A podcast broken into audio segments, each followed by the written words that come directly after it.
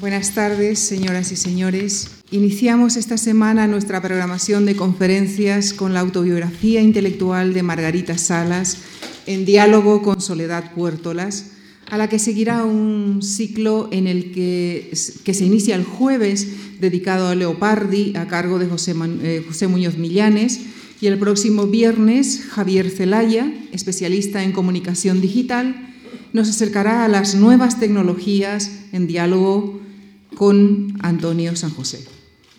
Y esta tarde, qué lujo, qué lujo, señoras y señores, en esta sesión inaugural, acoger a dos académicas, una del mundo científico y otra del mundo académico, como un símbolo de que las ciencias y las letras pueden y deben dialogar porque ambas son cultura.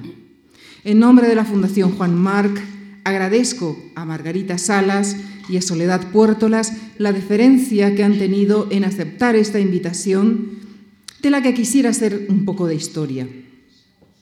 Llevábamos mucho tiempo queriendo reflejar en este formato y de primera mano la trayectoria de la científica asturiana Margarita Salas.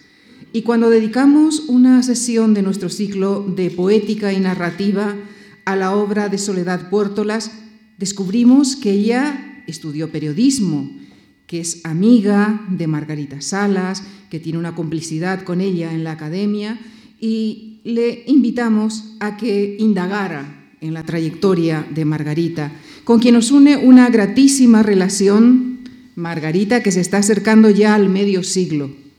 Se inició esta relación en 1963 cuando nuestra fundación le otorgó una, una beca. Desde entonces, Margarita ha colaborado con nuestra fundación como miembro de nuestra comisión asesora, así como del Consejo Científico del Centro de Reuniones sobre Biología. Margarita Salas, discípula del Premio Nobel Severo Ochoa, ha presidido el Instituto de España y es miembro de la Real Academia de Ciencias Exactas, Físicas y Naturales y de la Real Academia Española. Interminable es la lista de premios recibidos a lo largo de todos estos años. Por citar algunos, menciono el Severo Ochoa de Investigación, el Jaime I, el Premio Nacional de Investigación Santiago Ramón y Cajal, la Medalla de Oro de la Comunidad de Madrid, entre otras importantísimas distinciones. Ella, sin embargo, es una mujer sencilla, discreta, pero no frágil con inteligencia, austeridad y disciplina, ha desarrollado y sigue desarrollando una brillante tarea científica. Actualmente preside la Fundación Severo Ochoa, es profesora vinculada a Donoren del Consejo Superior de Investigaciones Científicas en el Centro de Biología Molecular Severo Ochoa, del que fue directora.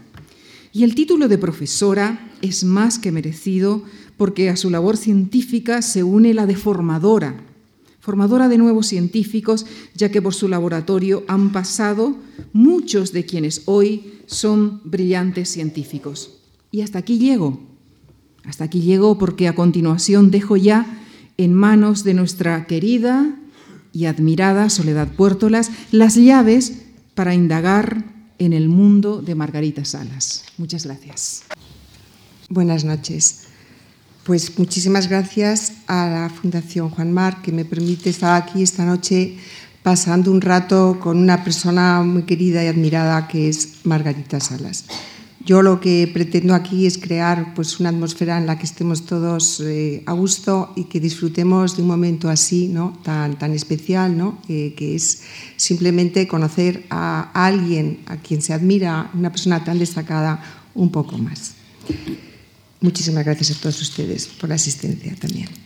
una breve presentación que no es necesaria, pero que en fin yo me veo en mi, papel de anfitriona pues eh, obligada y dulcemente obligada ¿no? a, a hacerlo. Margarita Salas nace en Canero, un pueblecito de la costa austeriana, en noviembre de 1938. Es discípula de Severo Ochoa y junto a su marido, el científico Eladio Viñuela, introduce en España la investigación sobre biología molecular.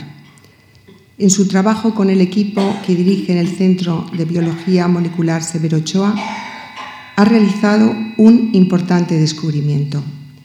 una forma rápida y económica de replicar el ADN a través del estudio del virus FI29. Esto, como comprenderán, resulta muy enigmático para todos los que no somos de... Pero hay que decirlo, porque esto es lo más importante, que, es una gran aportación y punto de partida, que esperemos que luego nos lo ponga en lenguaje algo, algo asequible a los demás. ¿no? Es miembro de la Real Academia de Ciencias Exactas, Físicas y Naturales, de la Real Academia Española de la Lengua, miembro de las más prestigiosas academias europeas y lo que es más excepcional y raro en este, en este mundo tan difícil es miembro de la Academia de las Ciencias de los Estados Unidos.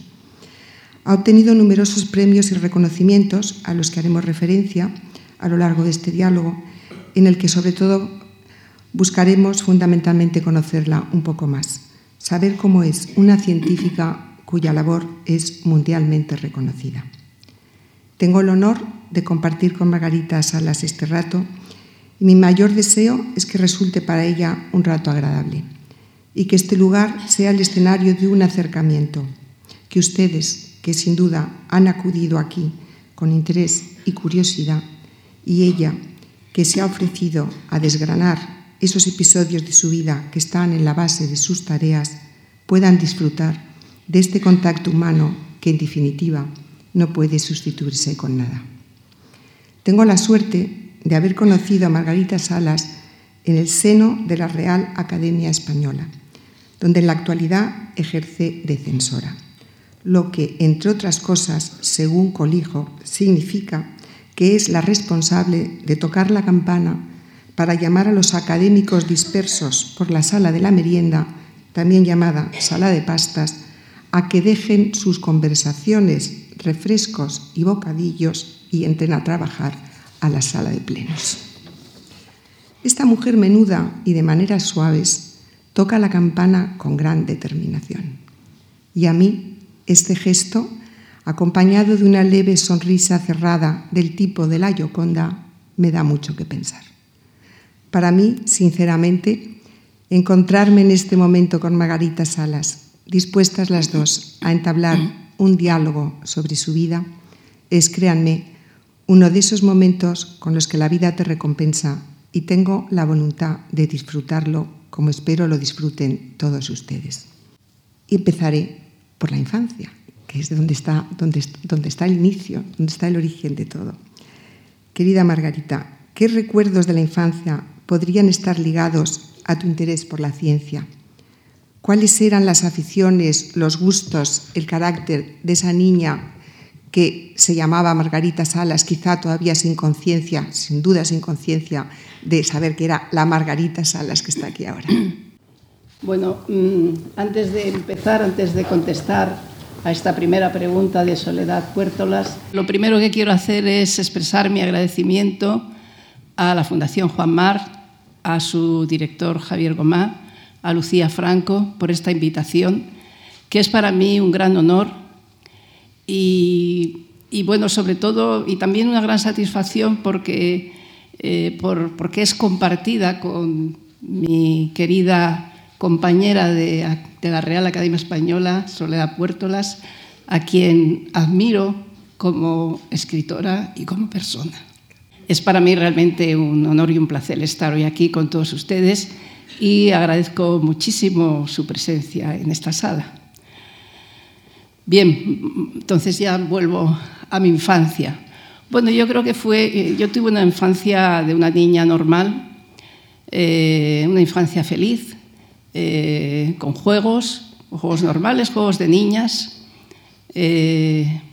yo fui a un colegio de monjas como era lo propio en la época.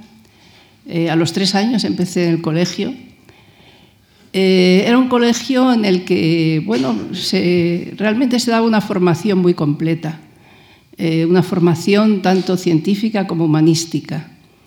yo estudié seis años de bachiller, que era, en fin, cuando yo estudié se hacían seis años de bachiller, se empezaba con el, con el examen de ingreso a los nueve años eh, recuerdo que el, examen de ingreso te hacían un dictado en el que no podías tener más de tres faltas, pero incluidas los acentos. Es decir, que los acentos contaban. Ahora ya lo de los acentos ya no sé cómo va, porque con las nuevas normas. Eh, bueno, entonces eh, yo era una niña estudiosa, sacaba buenas notas y, bueno, estudiaba bastante, pero tampoco era especialmente empollona, como, como se solía decir, ¿no? Eh, teníamos, yo, bueno, los recuerdos de mi infancia es que mm, yo vivía, eh, mi, padre tenía un sanatorio psiquiátrico en Gijón y vivíamos eh, los hermanos, Marisa, mi hermana que está aquí, y mi hermano, vivíamos con mis padres en, el, sanatorio, eh, en, el, primer piso, en la primera planta, y muchas veces jugábamos con los pacientes, nos divertíamos mucho porque, en fin, los pacientes eran algunos divertidos.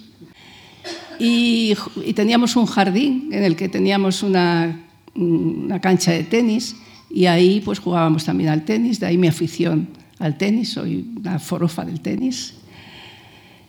Y en relación con, con, con mi afición, mis aficiones, realmente yo durante, durante la niñez yo no, no tenía una especial vocación por la ciencia, es decir, como en el colegio nos enseñaban tanto ciencias como, como humanidades, yo realmente pues no tenía una afición especial por las ciencias. Es decir, me gustaban las ciencias, me gustaban las humanidades, eh, se estudiaba latín, se estudiaba griego, estudié seis años de latín, dos años de griego, eh, francés, eh, poco inglés estudiaba en aquella época, empezábamos los cursos de inglés en quinto de bachiller y por eso que durante mi infancia mm, yo no tenía una vocación de científica.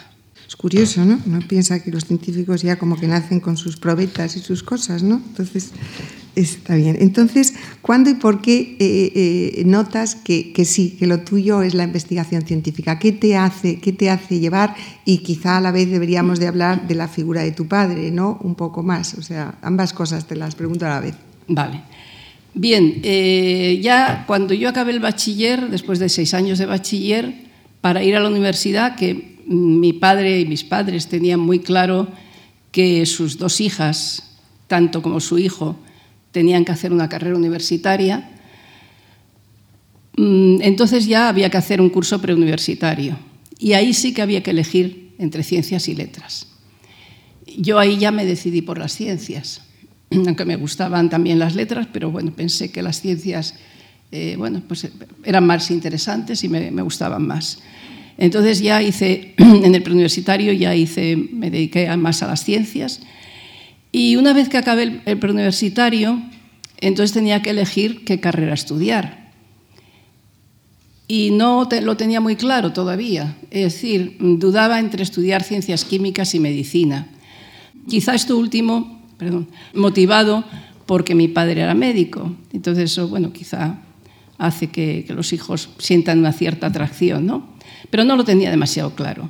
Entonces, como mm, en, la Universidad de Oviedo, que era la, universidad más próxima a Gijón, no había la, carrera de medicina en, en esa época, yo decidí venirme a Madrid con el consentimiento de mis padres y pues a los 16 años me planté en Madrid para hacer un curso que se llamaba selectivo, que me valdría tanto si quería seguir estudiando químicas como medicina.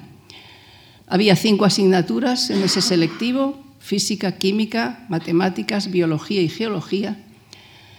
Y la geología había que aprobarla, o sea, las cinco asignaturas había que aprobarlas para seguir la carrera de químicas pero la geología no había que aprobarla si quería uno seguir medicina. Yo la verdad es que la geología tengo que confesar que no me entusiasmaba y tampoco es que la estudié mucho. Fue la típica asignatura esa que estudias la noche antes del examen, te quedas sin dormir y la, bueno, medio la estudias, haces el examen como puedes y como digo yo, para bien o para mal la probé y finalmente me decidí por, seguir las ciencias químicas. Eh, creo que fue una decisión acertada porque rápidamente me entusiasmó, en particular las largas horas que pasábamos en el laboratorio y en particular en el Laboratorio de Química Orgánica en tercer curso de Químicas. O sea, ahí fue cuando yo empecé a, a interesarme por la investigación, por el laboratorio. ¿eh? Y pensé que mi futuro podría ser la investigación en química orgánica, pero me equivoqué. Ahora que podemos seguir. Bien. Bueno, aquí eh, tenemos que hablar de un personaje fundamental en tu vida, una persona como Severo Ochoa, que tiene un contacto así como muy especial, ¿no? O sea, incluso es muy novelesco eh, como, como, conoces y cómo tienes tu contacto con Severo Ochoa y yo creo que, que, que, es como algo mágico, porque todo esto parece que va como en un proceso buscando algo, buscando algo y de repente, ¿no? Aparece Severo Ochoa. ¿Cómo aparece? Bueno, pues Severo Ochoa apareció precisamente en el verano en que yo acabé el tercer curso de químicas, en que había, eh, tenía, había, había seguido el laboratorio de química orgánica, que me había gustado mucho y que yo pensaba que iba a ser mi futuro, la química orgánica. Y entonces ese verano, como todos los veranos, me fui a Gijón a pasar las vacaciones de verano. Y, en agosto, eh, Severo Ochoa empezó los distintos años a ir por, por Asturias durante un mes. Entonces se pasaba la mitad del tiempo, 15 días, en Luarca, que era su ciudad natal, y 15 días en Gijón, que era la ciudad natal de su mujer Carmen. Entonces, mm, Severo Ochoa, cuando llegó a Gijón, pues llamó a mi padre, porque eran, eh, mi padre y Ochoa eran, eran primos políticos, por decirlo así. Una tía de mi padre estaba casada con un tío de Severo Ochoa, Álvaro de Albornoz y además habían estudiado juntos eh, medicina en la residencia de estudiantes, o sea que tenían muy buena, muy buena relación. Entonces Severo Ochoa llamó a mi padre para verse y entonces mi padre le invitó a comer a casa y ahí le conocí. Además recuerdo, es que recuerdo vívidamente eh, lo que comimos, comimos una paella y recuerdo cómo llegó la paella, porque la paella la encargamos a un restaurante y recuerdo cuando llamaron del restaurante a la puerta de casa y la gran paella que nos comimos muy bien. Bueno, entonces, bueno, eso me dio ocasión de conocer a Severo Ochoa en esa comida. Y él nos comentó a mi padre y a mí que al día siguiente iba a dar una conferencia en Oviedo y que por qué no íbamos con él a, oír la conferencia, cosa que hicimos. Eh, la conferencia de Severo Ochoa me fascinó eh, Severo Ochoa era un magnífico conferenciante. Yo no había estudiado todavía bioquímica, porque la bioquímica se, daba en el cuarto curso. Y Severo Ochoa entonces, bueno, hablando con él, me dijo que me iba a mandar para que fuese aprendiendo bioquímica, que me iba a mandar un libro de bioquímica cuando llegase a Nueva York, cosa que hizo. Yo sentí una gran emoción cuando me llegó el libro de bioquímica firmado por Severo Ochoa. Entonces, eh, bueno, ya al, año siguiente, en cuarto, ya di, la asignatura de, bioquímica que la, que la, impartía Ángel Martín Municio y ya pues empezó a atraerme la bioquímica, más que la química orgánica. Empecé a pensar que, que prefería la bioquímica a la química orgánica. Y hablando, siguiendo hablando con Severo Ochoa, pues él me dijo, bueno, pues mira, si te gusta la bioquímica, eh, haces una tesis doctoral en Madrid, cuando acabes la carrera, haces una tesis doctoral en Madrid con un excelente bioquímico, Alberto Sols, y después te vienes a Nueva York conmigo a hacer una fase postdoctoral. Y eso fue lo que hice. Es decir, que, bueno, eh, Severo Ochoa, por un azar, porque fue el azar de que le conocí en un momento en Gijón, porque fue a Gijón, le conocí, y marcó mi, marcó mi futuro. Es una especie de hada madrina, ¿no? Que aparece en el pues momento oportuno, ¿no? Vamos a creer en las hadas. Luego hay otra persona maravillosa en tu vida, que es Eladio Viñuela, que también aparece por entonces y que ya queda ligado a tu vida mm, hasta, hasta, hasta que la suya se acaba, pero que, que, sigue allí en pie, ¿no? muy, muy firme su memoria y todas sus aportaciones. Pues cuéntanos cómo, cómo, cómo aparece entonces Eladio Viñuela y, qué hacéis juntos, ¿no? Porque resulta así visto desde fuera, pues, pues, pues algo eh, muy especial, ¿no? Es, un matrimonio eh, que será un matrimonio, es un futuro matrimonio dedicado a la investigación. Entonces, esta, esta complicidad que teníais entre vosotros y cómo aparece, pues es algo que verdaderamente llama la atención, ¿no? Bueno, yo nos conocimos en la, en la facultad ya no, al comienzo de, la carrera, sino ya cuando estábamos en cuarto de carrera o así, porque Eladio era una persona que le gustaba, le gustaba todo. Eh, y entonces él, él era extremeño y él había venido a Madrid también, empezó a estudiar agrónomos, pero no le, no le gustó demasiado, entonces se pasó a biología, a estudiar biología, una carrera que en la época esa pues solo había mm, curas, monjas, chicas y a lo mejor un chico o dos, ¿no? Eh, pero sobre todo porque en la carrera de biología de entonces, pues era pues estudiar botánica, estudiar cosas muy, muy descriptivas. Y a él lo que le gustaba era la genética. Y decidió pasarse a químicas. Y entonces ahí fue cuando yo conocí a Eladio en la, en la carrera de químicas eh, pues Eladio era una persona muy interesante, eh, aparte de muy guapo, que ya me lo has comentado tú, que qué guapo era Eladio, pues sí, era muy guapo. Mi madre decía que se parecía a Marlon Brando. Y, pero en fin, no era por guapo por lo que me gustaba. No solo aparte, por guapo. Aparte, también me gustaba por guapo. Entonces, bueno, pues estuvimos, bueno, durante cuarto, quinto, pues nos conocimos y tal, y cuando acabamos la carrera, pues nos hicimos novios. Antes hacía uno novio, no sé, ahora ya sí se hace uno novio, ¿no? Pero bueno, antes hacía uno novio. Y Eladio empezó a trabajar, cuando yo empecé a trabajar en el laboratorio de Alberto Sols, eh, a hacer la tesis doctoral, Eladio empezó a trabajar en genética, en el mismo, en el Centro de Investigaciones Biológicas, con, un profesor de genética, pero mm, veía que, la genética que se hacía no era la que él le gustaba. A él le gustaba la genética más bioquímica, más molecular. Y entonces se pasó también a trabajar con Alberto Sols. Alberto Sols rápidamente le, le dijo que sí, que encantado que hiciese la tesis con él, porque, bueno, tengo que confesar que Alberto Sols, con todo el cariño lo digo, ¿eh?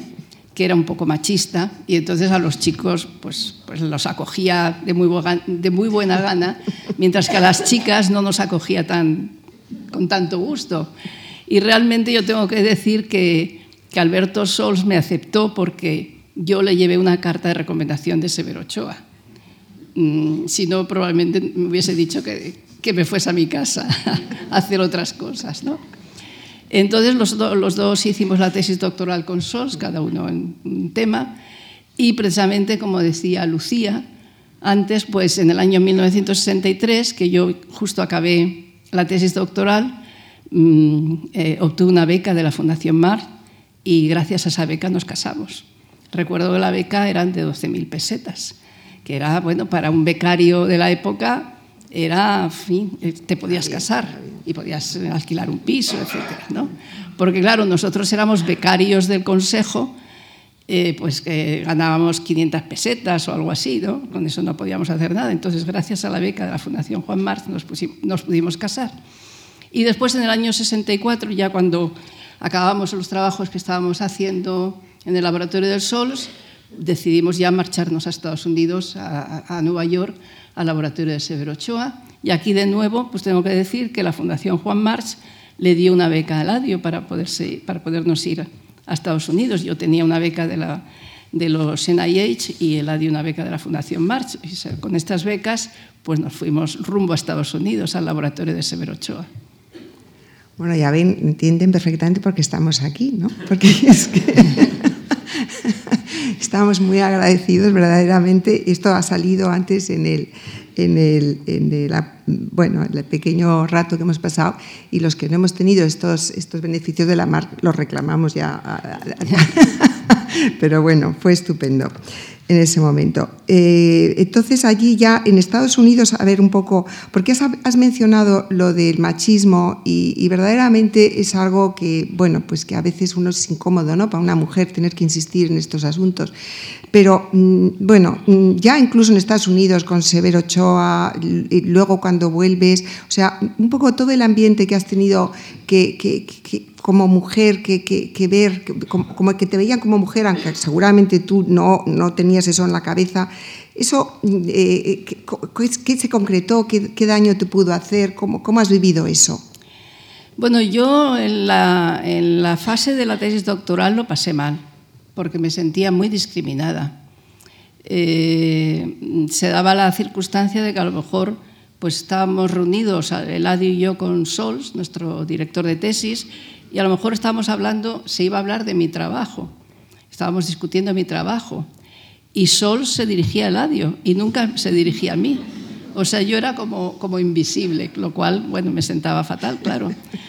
Pero bueno, entonces, cuando llegamos a Estados Unidos, al laboratorio de Ochoa, tengo que decir que Severo Ochoa me trató como persona independientemente que fuese mujer.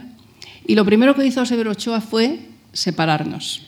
Es decir, nos puso en grupos de, de trabajo distintos y nos dijo, así por lo menos aprenderéis inglés.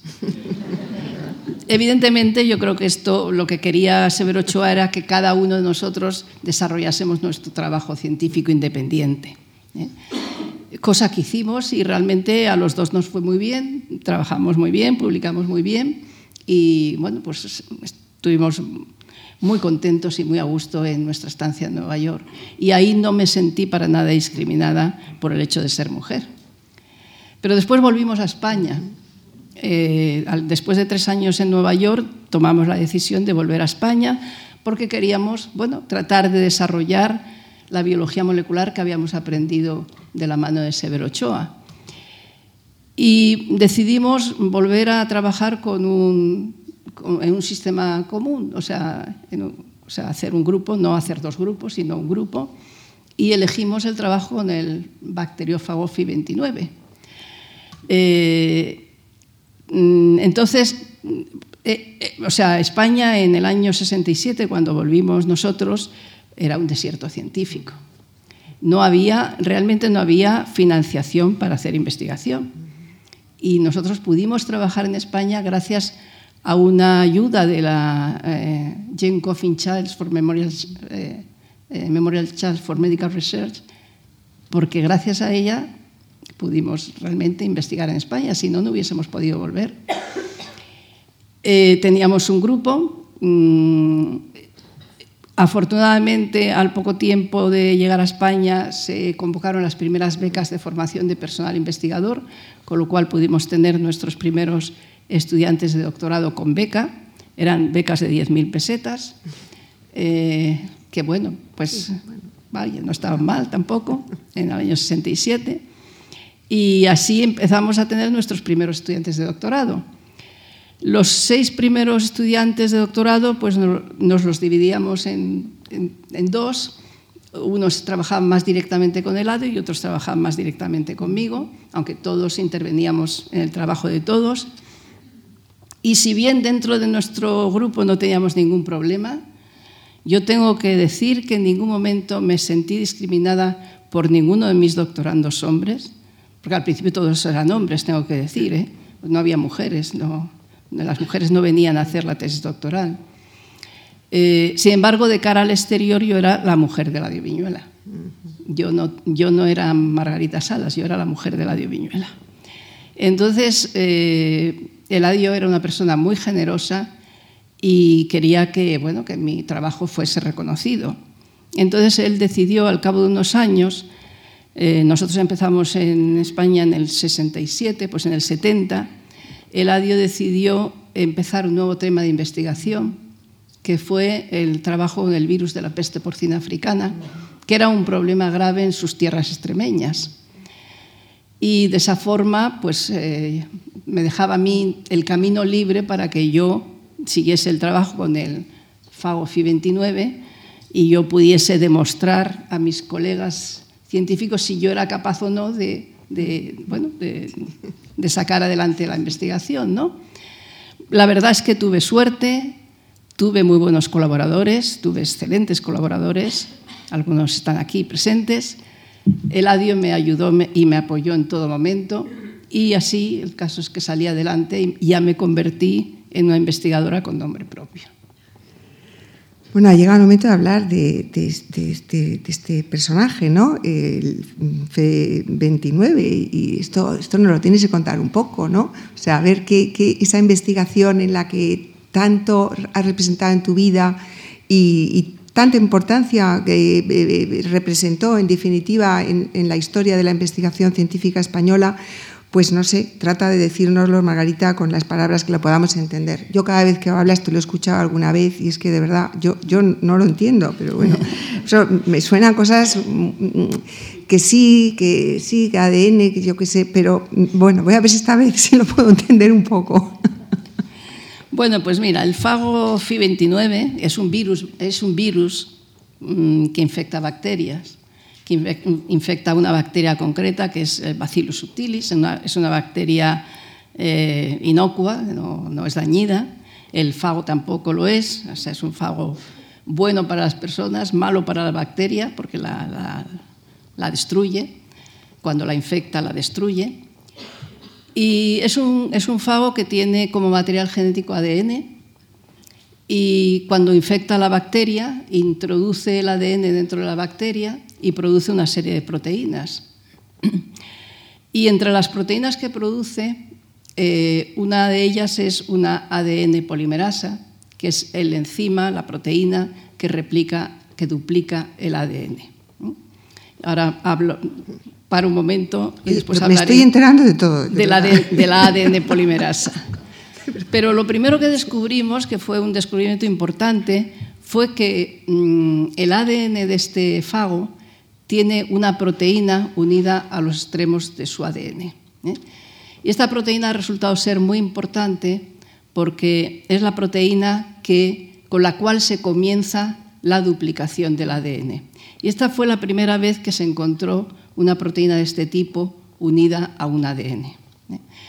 Este fue un, descubrimiento importante porque además ha servido un poco de modelo para otros, eh, para, otros estudios con otros virus, eh, que, tiene, que después se demostró que estos otros virus tienen este tipo de proteína también unidas a su, ADN y ha supuesto el descubrimiento de un nuevo mecanismo de iniciación de la duplicación del material genético. Por ejemplo, virus de interés eh, sanitario como el adenovirus o el virus de la poliomielitis o el virus de la hepatitis B o el de la hepatitis C tienen este tipo de proteína. Entonces, los estudios que nosotros hacemos con el fago FI29 son extrapolables, pueden ser extrapolables al estudio con estos otros virus que son mm, más complicados de manejo y más, más complicados en general de, de, estudiar y de entender. ¿no? Entonces, esta es, digamos, una, una repercusión poco práctica de nuestros estudios. Pero la parte más, digamos, más relevante desde el punto de vista práctico eh, fue el, descubrimiento que la ADN polimerasa que produce el virus o el fago cuando infecta la bacteria tiene unas propiedades fantásticas desde el punto de vista biotecnológico. Nosotros decimos que es la ADN polimerasa mejor del mundo mundial. O sea, y, es verdad, o sea, esto es una broma lo que decimos, pero es verdad, no hay otra ADN polimerasa mejor. Tiene unas propiedades que la hacen eh, muy adecuada para amplificar el ADN. Es decir, partiendo de cantidades muy pequeñas de ADN, producir miles y hasta millones de copias de este ADN. En su día la, la ADN polimerasa la patentamos y aquí está presente uno de los inventores, que es José Mari Lázaro, que, bueno, pues lleva conmigo 40 años trabajando, o sea que, en fin.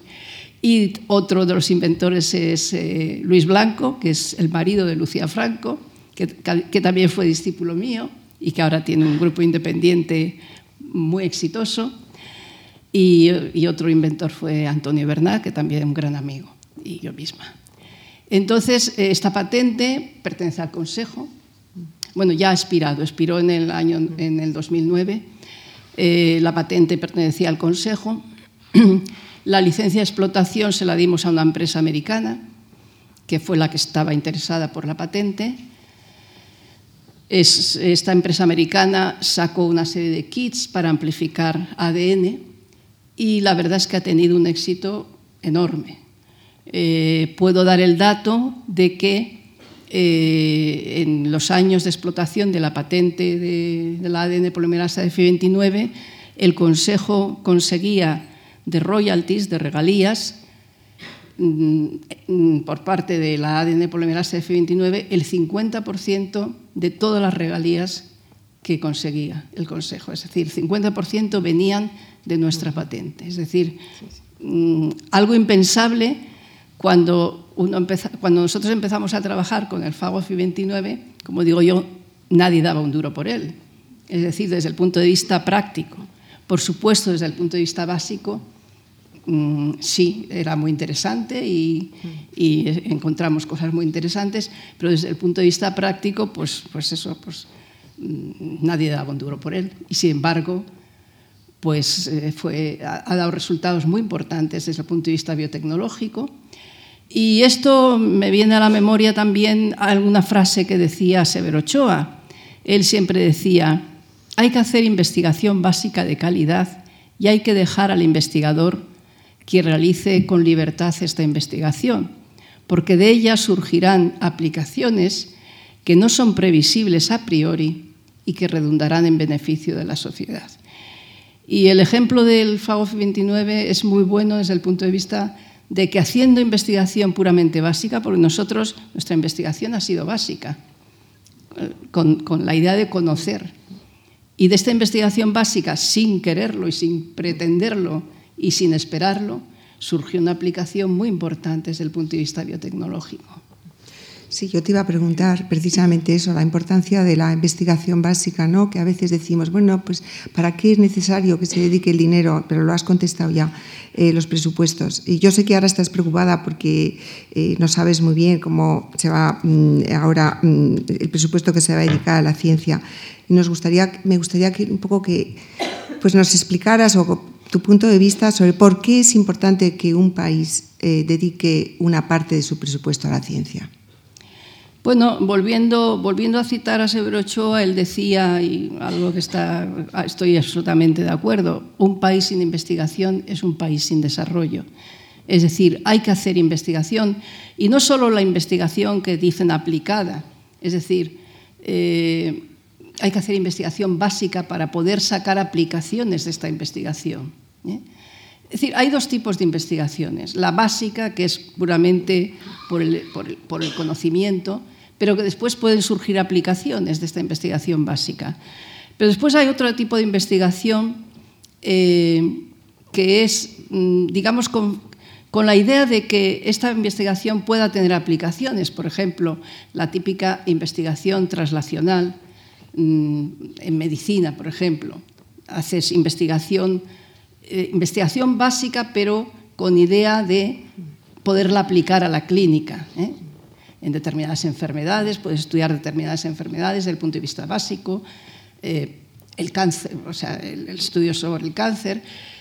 O, eh, por ejemplo, el, trabajo que hizo Eladios con, con, el virus de la peste porcina africana era, era una investigación básica, lo que hacía él, pero con la idea de obtener una vacuna para poder erradicar la enfermedad. Es decir, con la idea de aplicar esta investigación o sea, ya había una idea de aplicación, ¿eh? una investigación básica con la idea de aplicar. Es decir, que hay distintos tipos de investigación básica, puramente básica, sin ninguna idea de aplicar, investigación básica con la idea de aplicar en algún aspecto de, y otra investigación ya más, como se llama, traslacional, que es pues, resultados de la investigación básica, por ejemplo, aplicarlos en medicina. ¿no? Bueno, entonces para que luego pudieran eh, el presupuesto eh, dedicarse gran parte, gran parte eh, o por, lo menos una parte del presupuesto a la ciencia, ¿tú crees que ya en la educación más básica, volviendo a lo básico, ¿no? se nos enseña bien la ciencia? Bueno, este es un debate que en cualquier aspecto de la vida nos, eh, nos lo podíamos preguntar. Nosotros los literatos decimos, ¿se enseña bien la literatura? decimos, mamá, se enseña fatal la literatura, ¿no? La, lengua, fatal. O sea, ahora, la, ciencia, ¿cómo se enseña la ciencia? ¿Cómo aficionamos a, un niño, a un joven a, ser científico? ¿Qué, falta? Qué, o, ¿Cómo está planteado el sistema educativo y qué, se podría hacer para conseguir que luego se aficionen a la ciencia? Bueno, yo creo que hay que, lo primero es que hay que enseñar bien la ciencia. Y yo creo que, en fin, yo no conozco demasiado el, sistema educativo a nivel de enseñanza eh, secundaria, de bachiller, pero mucho me temo que la enseñanza de la ciencia pues no es todo lo buena que debería ser. Y realmente si tú no enseñas a los, a los niños a la ciencia, pues no pueden estar interesados en ella. Es decir, para que, para que los jóvenes se interesen por la ciencia, tienes que enseñar buena ciencia. ¿eh? O sea que es muy importante incluso también que los, que los científicos eh, vayamos a los, a, los, a los, institutos y, demos, demos, conferencias, digamos, divulgativas, ¿no? para, para que los, los, jóvenes también pues, sepan lo que se está haciendo en el mundo de la ciencia y se sientan atraídos por ella. Pero yo creo que es una, es una misión importante también que tenemos los científicos, salir un poco... Eh, los laboratorios, ¿no? salir del laboratorio, o sea, no, no encerrarnos en nuestro laboratorio, sino que salir bastante del laboratorio a institutos. Yo voy bastante a institutos a, a, fin, a, a dar conferencias a nivel divulgativo, claro, y, y, también en general a la sociedad, ¿no? Porque yo creo que la sociedad cada vez está más interesada también en, conocer cuáles son los avances de la ciencia, porque hoy día pues, eh, los avances de la ciencia yo creo que le interesan a todo el mundo. Por ejemplo, en biomedicina, pues, eh, cuáles son las repercusiones, por ejemplo, del conocimiento de la secuencia del genoma humano, cómo se pueden eh, diagnosticar enfermedades mediante análisis genéticos, por ejemplo, eh, para poderlas prevenir y eventualmente curar. En fin, que yo creo que, que los científicos tendríamos que involucrarnos más en dar a conocer la ciencia. En responder un poco a interés que hay, porque la ciencia la tenemos un poco como, como algo muy misterioso, ¿no? Y, bueno, pues eh, acercarla. Un Acercar la ciencia a la sociedad y a, los, y a los jóvenes. Y a los jóvenes, que es donde empieza Claro, que es donde empieza. Y en la actualidad, eh, los científicos españoles todavía emigran, como se decía antes, emigran, tienen que eh, conseguir eh, puestos de trabajo fuera de España porque en España no tenemos las condiciones adecuadas. Bueno, en este momento las condiciones en España son bastante, digamos, penosas desde el punto de vista de posibilidades de la gente joven. mucha gente joven se resiste a irse fuera porque porque teme, sabe que si se va fuera, pues la vuelta es muy difícil, ¿no? Porque claro, te vas fuera al extranjero, las posibilidades son mucho mejores y entonces, bueno, te acostumbras a, trabajar en buenas condiciones y es muy duro el volver a España eh, para, estar en precario, ¿no? Eh, en este momento de crisis, pues precisamente pues, las, las, las posibles posiciones tanto en el Consejo como en la universidad, con otros, en otras OPIs, pues eh, están muy escasas. Bueno, este año va a haber cero plazas, con lo cual bueno, hay, hay un atasco, un verdadero atasco de gente joven que no consigue, que no puede conseguir eh, puestos de trabajo para seguir investigando. Entonces, desgraciadamente, muchos se tendrán que ir y muchos que se van, pues no volverán. O sea que necesitamos, mm, necesitamos que, que haya mucha más financiación en la ciencia y bueno, aunque somos conscientes todos de que estamos viviendo una época de crisis, pero en cierto modo mm, la cantidad que se necesita para, para financiar la ciencia es como se suele decir el chocolate del loro. Es decir, no es, no es, no es nada inasequible. ¿no? Hace unos años, cuando hubo, empezaba a haber los primeros recortes en ciencia, pues eh, un investigador, eh, Joan Guinovar, eh, comentaba, si es que lo único que necesitamos es el equivalente a tres Ronaldos. 300, o sea, para el plan nacional, que es donde, donde se piden los proyectos, 300 millones, o sea, tres Ronaldos. O sea, eso, y eso le, le, mandó una carta a Zapatero diciendo, si es que esto, esto no es nada.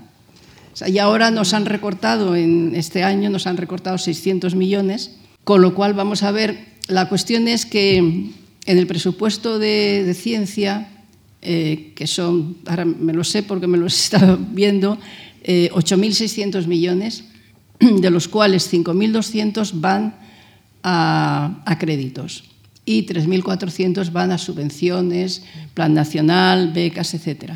Entonces, claro, estos 600 millones es muy importante ver de dónde los recortan.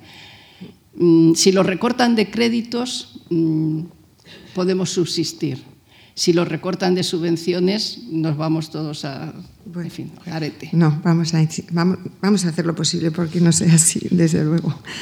Vamos a dar un pequeño quiebro. de ¿Qué hace una científica y por qué es importante la presencia de una científica y de la ciencia en la Real Academia de la Lengua? Bueno, la, eh, digamos en la Real Academia de la, Lengua, pues eh, hay ciencia, por supuesto y hay términos científicos que hay que ir incorporando y están incorporados muchos en, la, en el diccionario de la Real Academia de la Lengua. Entonces, eh, bueno, pues yo creo que los científicos eh, tienen algo que aportar, eh, nuevos términos científicos, términos científicos que ya están incluidos en el diccionario, pero que bueno, pues se están revisando porque están obsoletos o porque algunos están, no están suficientemente bien definidos. Entonces, mm, bueno, en la Real Academia Española tenemos una comisión de vocabulario científico y técnico en la que, además de científicos, pues mm, hay insignes lingüistas, como por ejemplo nuestro director José Manuel Blecua eh, y otros lingüistas que, bueno, pues que nos ayudan mucho a que los términos científicos que definimos pues realmente sean definidos no solo correctamente, sino también de un modo, digamos, eh, comprensible para, para la gente que va a leer el diccionario, que va a usar el diccionario, que normalmente no son científicos. ¿eh? O sea que los, los, términos científicos que se van incorporando en el diccionario de la Real Academia Española son términos mm, que, que usa, digamos, la sociedad, ¿no? No, no son términos especializados. Esos no se incorporan, esos son para otros tipos de diccionarios. Pues ya que somos dos mujeres académicas que estamos aquí, nos, puedo preguntar a Margarita, ¿a qué se deberá que hay tan pocas mujeres en la academia? Bueno, eh, yo creo que esto ha sido un problema en general, no solo en la, Real Academia Española, sino en todas las academias. Mm, yo tengo que decir que en la Real Academia de Ciencias Exactas, Físicas y Naturales yo ingresé en el año 88 y hasta hace un par de años no ingresó la segunda mujer. ¿eh? Y ahora ya va a ingresar la tercera. ¿eh? En la Real Academia Española ya somos cinco. ¿eh? Y yo espero que, que sigan ingresando nuevas académicas. No, no porque, no porque tengamos que aplicar una cuota, no. Yo, desde luego, soy contraria a las cuotas sino porque, bueno, porque reconozcamos que hay mujeres que se merecen el ser académicas, lo mismo que hay hombres que se lo merecen, pero bueno, que hay un desequilibrio ahora importante y tenemos que empezar a equilibrar un poquito.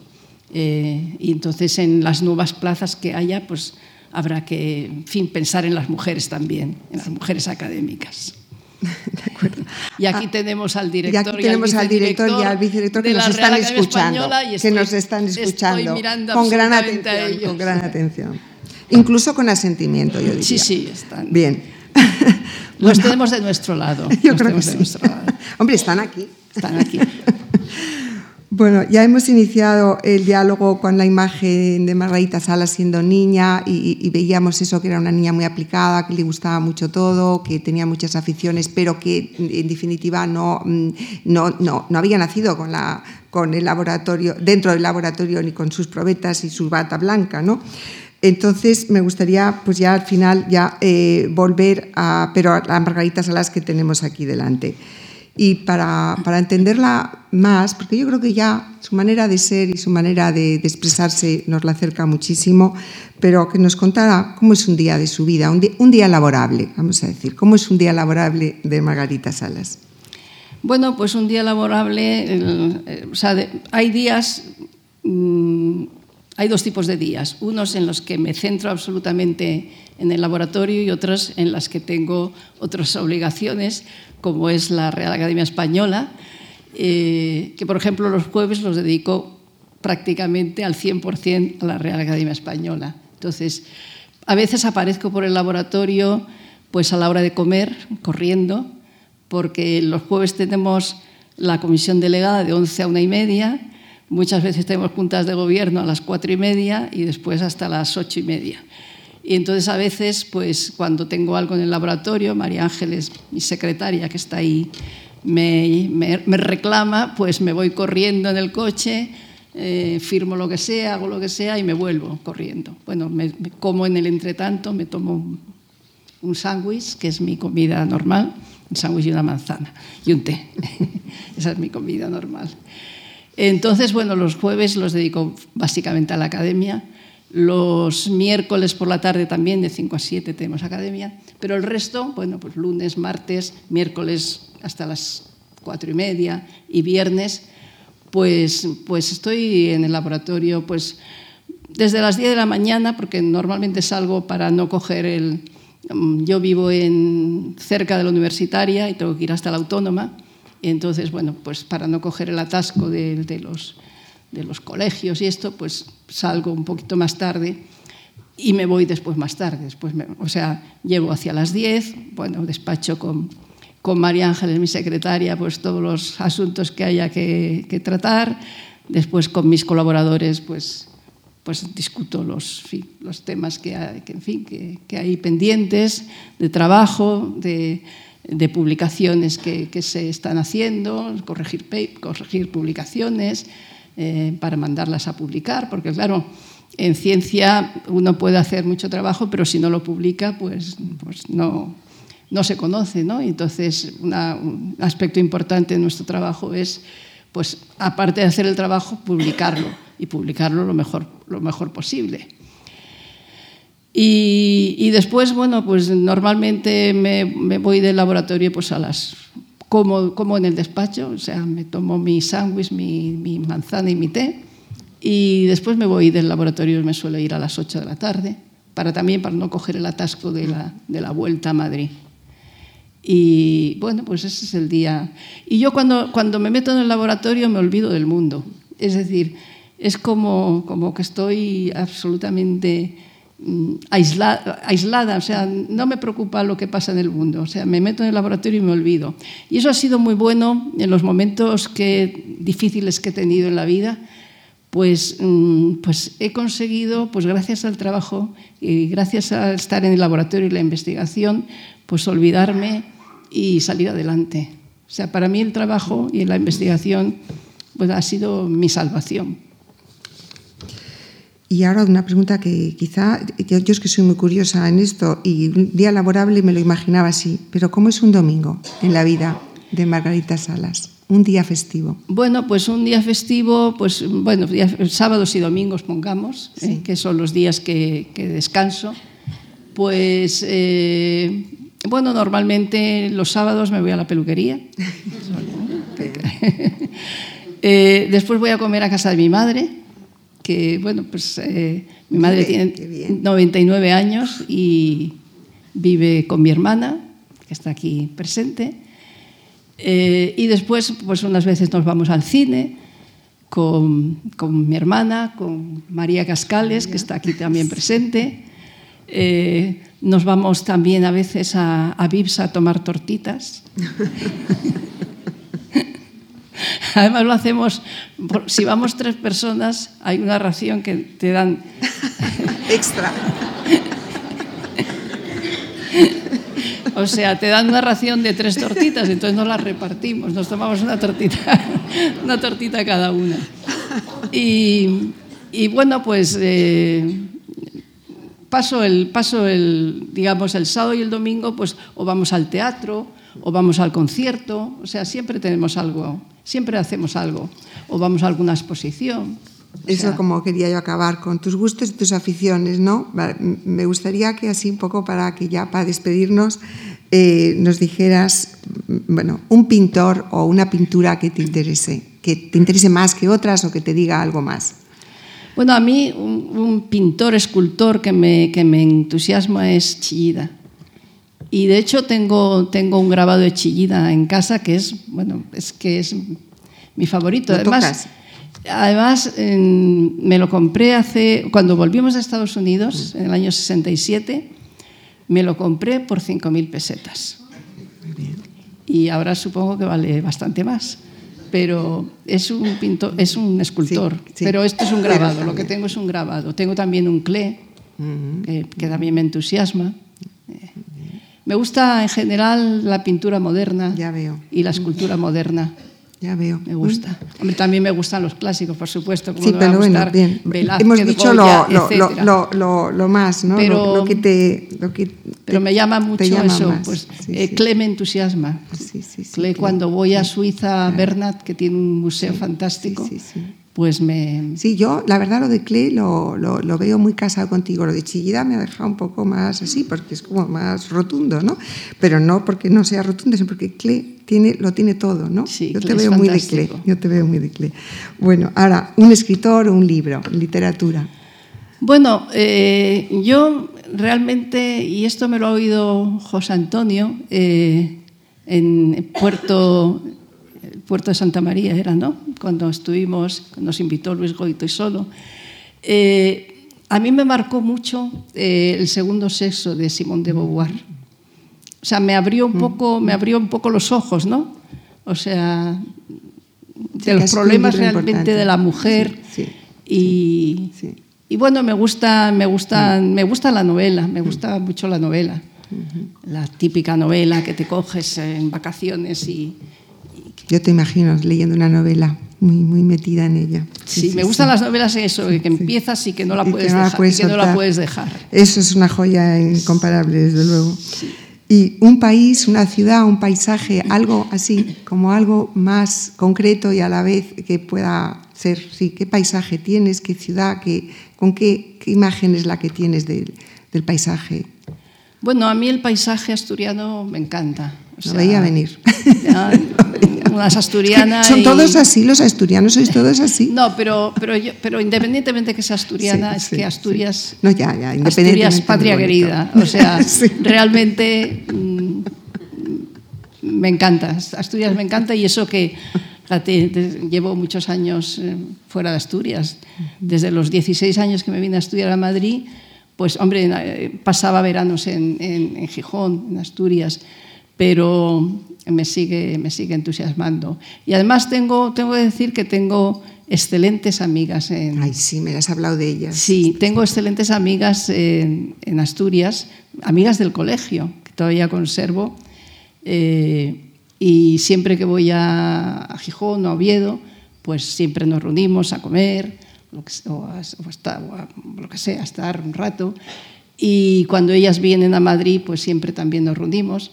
Y de hecho tengo que decir que tres de mis amigas del colegio, cuando hace, ¿cuántos años? Tres o cuatro años, eh, ¿cuántos María Ángeles? No, te veo.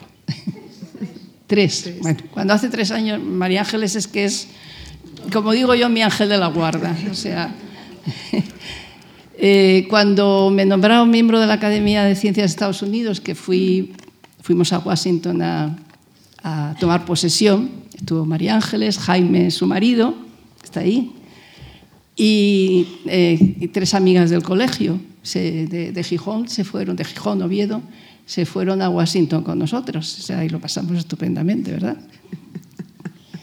Bueno, yo creo que ya te vamos, yo creo que te vamos conociendo. Algo que admiras o sueñas y una virtud que crees que es la mejor de todas, así.